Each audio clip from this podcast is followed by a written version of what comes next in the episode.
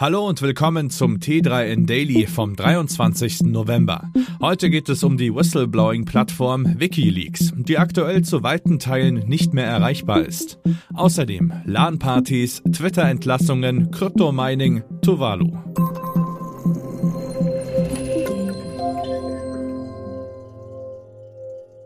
Wikileaks war eine Zeit lang ein Synonym für Whistleblowing. Die Website der gemeinnützigen Organisation war der Ort im Internet, an dem Informationen zu finden waren, von denen irgendjemand nicht wollte, dass man sie sieht. Doch jetzt sind viele dieser Informationen offenbar verschwunden. Die Website von Wikileaks ist voll von kaputten Seiten, Fehlermeldungen und einem spürbaren Mangel an Dokumenten, die sie einst enthielt, wie zuerst vom Daily Dot berichtet und von Gizmodo bestätigt. Das frühere Aushängeschild des Whistleblowing ist nur noch ein Schatten seiner selbst. Die meisten Seiten sind nicht erreichbar, andere zeigen vietnamesische Sportblogs oder japanische Modewerbung. Wikileaks sei im November 2022 häufiger wegen Serverfehlern nicht erreichbar gewesen als in den zwölf Jahren zuvor zusammengerechnet. Vertreter von Wikileaks versuchen indes politische Unterstützung für Julian Assange zu gewinnen. Die britische Regierung hat im Sommer die Auslieferung des Wikileaks WikiLeaks-Gründers angeordnet. Assange drohen in den USA bis zu 175 Jahre Haft. Der Pazifikstaat Tuvalu hat bereits in der Vergangenheit gutes Gespür für digitale Möglichkeiten bewiesen. Der kleine Inselstaat vergibt die natürlich besonders für Fernsehanbieter hochinteressanten .tv-Domains. Tuvalu hat damit ein paar Millionen Euro verdient. Während die Domains so gut wie alle kennen, ist die Geschichte des Landes selbst deutlich weniger präsent. Das ändert sich jetzt. Der Hintergrund ist ziemlich dramatisch. Tuvalu gehört nämlich zu den Gebieten, die vom Klimawandel am schnellsten und härtesten betroffen sein werden. Der Inselstaat Tuvalu bereitet sich auf den Untergang vor. Außenminister Simon Coffey wendete sich anlässlich des Klimagipfels COP27 an die Weltöffentlichkeit. Sein Land könne nur noch gerettet werden, wenn alle Nationen an einem Strang zögen. Die Hoffnung darauf ist aber nicht sehr groß. Deshalb hat sich Tuvalu als erste digitale Nation neu gegründet und damit begonnen, sich ins Metaverse zu verlagern. Seine Ansprache hat Koffe in Form eines Videos angelegt. Darin steht er am Strand von Teafualiku, einer der drei Inseln, aus denen Tuvalu besteht. Bei näherem Hinsehen zeigt sich, dass die Insel im Hintergrund bereits eine digitale Kopie ist. Um das kulturelle Erbe des Inselstaats und seiner 12.000 Einwohner zu erhalten, verlegen wir sie in die Cloud, unabhängig davon, was in der physischen Welt passiert, so Kofe. Stück für Stück werden wir unser Land erhalten, unserem Volk Trost spenden und unsere Kinder und Enkel daran erinnern, was unser Zuhause einst war. Der Bundesstaat New York ist der erste, der aus Umweltgründen bestimmte Kryptomining-Aktivitäten verbietet. Die Kryptoindustrie befürchtet, dass andere Bundesstaaten dem Beispiel folgen könnten.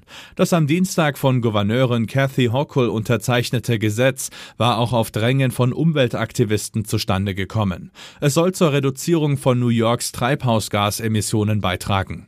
Hochul betonte, das Gesetz sei ein wichtiger Schritt für New York bei der Arbeit an der Bewältigung der der globalen Klimakrise.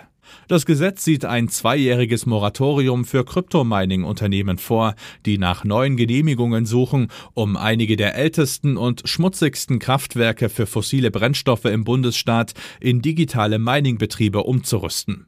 Der Bundesstaat New York ist laut Bloomberg zuletzt aufgrund niedriger Energiekosten und dem kühlen Klima zu einem Kryptomining-Zentrum geworden. Nun agiert New York antizyklisch, denn in den USA hatten in den vergangenen Monaten einige andere Bundesstaaten eine freundlichere Politik in Sachen Kryptowährungen eingeschlagen und Steueranreize für die Branche geschaffen. Elon Musk baut Twitter weiter um und nimmt dafür einiges an Chaos in Kauf. Ein Ex-Mitarbeiter aus Deutschland berichtet. Twitter ist nicht das einzige Tech-Unternehmen, das derzeit sehr viele Mitarbeiterinnen und Mitarbeiter entlässt. Jedoch ist der Microblogging-Dienst dabei offenbar besonders perfide. Während Amazon und Facebook den Gekündigten wenigstens Gründe für das Ausscheiden mitteilen, passiert bei Twitter in dieser Hinsicht nichts. Das hat jetzt ein ehemaliger deutscher Mitarbeiter gegenüber dem Medienmagazin ZAP erklärt. Wir haben noch gar keinen Grund dafür erfahren, warum wir gekündigt wurden, sagt der Webentwickler, der unter dem Namen Tom spricht. Zuvor habe er lediglich eine E-Mail erhalten, in der er vorgewarnt wurde, dass er von der Kündigungswelle betroffen sein könnte.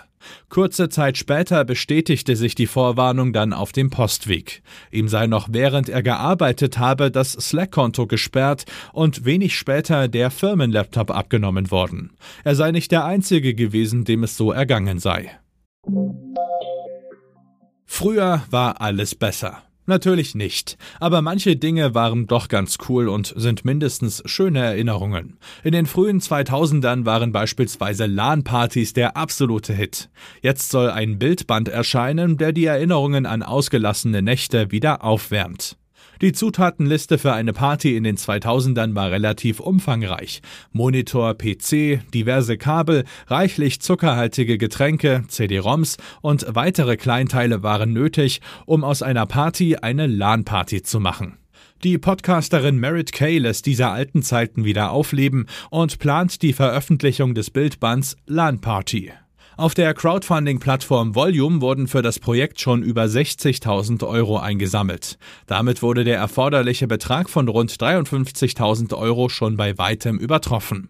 Das geplante Buch ist randvoll mit Fotografien, die jene nostalgische Ära der LAN-Party wieder lebendig machen.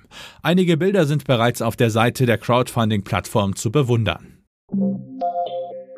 Das war's auch schon wieder mit dem T3N Daily für heute. Noch viel mehr zu allen Aspekten des digitalen Lebens, des Arbeitslebens und der Zukunft findest du rund um die Uhr auf t3n.de.